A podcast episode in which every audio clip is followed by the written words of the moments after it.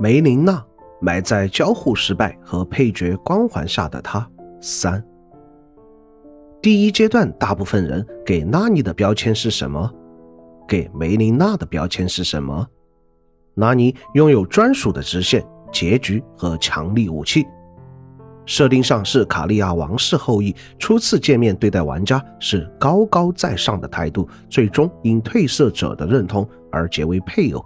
带领交界地进入新生时代，因此给予拉尼的标签就有了一个强有力的建构要素：配偶即老婆。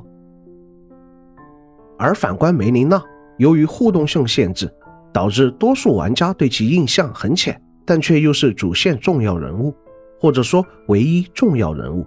与其身份所不匹配的互动流程和不明确的标签，让玩家选择以更显而易见且印象深刻的标签指代，即火种木头。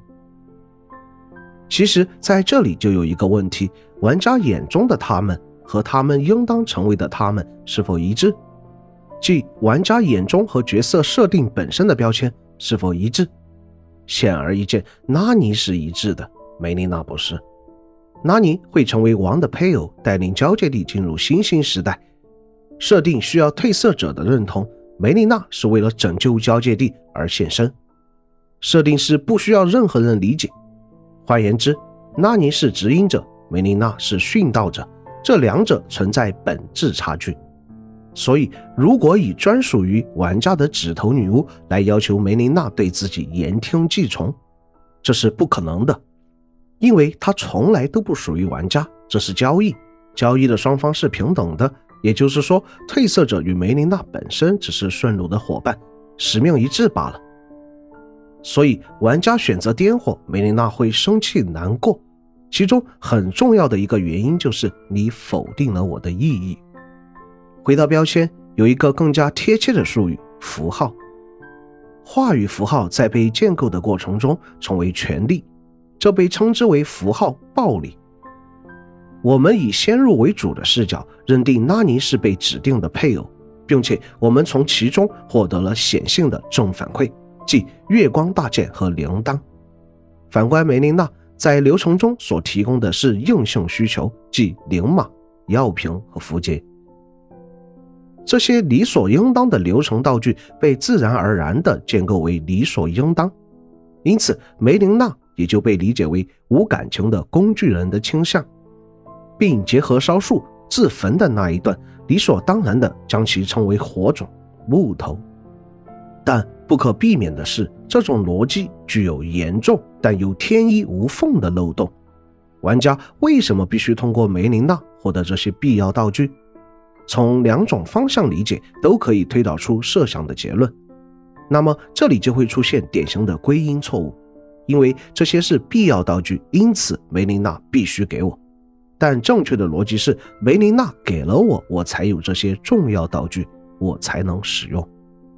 这里需要提一嘴，游戏机制的再语境化，梅琳娜所提供的道具都是游戏中最基础的系统探索和回复，而灵马本身又作为一个独立的个体，并且主动选中玩家。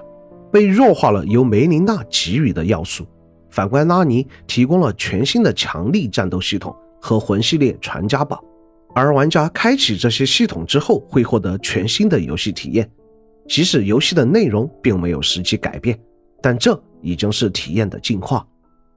回到剧情本身，褪色者和梅琳娜各有自己的使命，在此需要再次强调。褪色者和梅琳娜的关系只是旅伴和交易的双方，因此仍然是平等的，并没有主从和从属的关系。因此，作为褪色者是没有任何理由要求梅琳娜做什么的。梅琳娜同样不会对褪色者做出超出交易范畴的倒贴行为。尽管这只是一种调侃，但倘若以这样的错误观念看待梅琳娜，势必会得到失望的结局。因为他从来不属于任何人，他从来只忠于自己。这样看来，自尊且坚定似乎成为了某些玩家口中的木头的嘲讽。这其实十分可笑，因为他没有必要讨好任何人，即使是褪色者。从未属于我，那也算不上失去。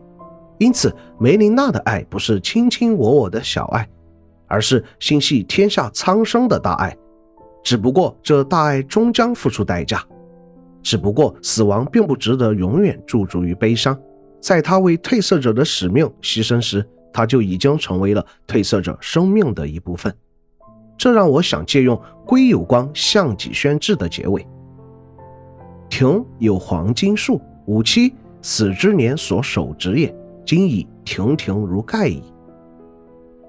关于互动失败的吐槽，Elden Ring 仍然只是半成品的完成度。有关梅琳娜的互动，需要在特定地点才可以触发一次，这使得我在游玩一周目时，即使完成全成就，也漏了将近一半的对话。加上梅琳娜的背景设定相当模糊，其与黑刀完全一致的动作模组和其诞生原因均为谜。并且颠火结局中，梅琳娜的右眼失色，睁开了蓝紫色左眼，也没有做出具体解释。此外，从关于博客和仿生泪滴的对话可以看出，其应有对话和支线内容也被大量删减，使得梅琳娜的塑造极其空洞。这对于任何有 NPC 游戏都是致命的，更何况梅琳娜是通往真相的钥匙，但我们却无法使用。一款游戏的本体尚不能将该讲的故事讲得完整，反而需要后续 DLC 补充，那其实已经算是失败了。伴随着纯粹的利他之举的情感，是人类最珍贵的礼物——爱。当然，并非只有爱情，但爱情不因血缘而起，它是两个陌生人之间所建立的最强大的羁绊之一，也是许多故事中最动人的一节。尽管我们当今的时代与爱情渐行渐远，甚至被人们所嘲弄，但我依旧相信它的存在。对于爱情，也许抱以更加宽容的态度才是合适的呢。但愿我们有足够的幸运，找到命中注定。Right。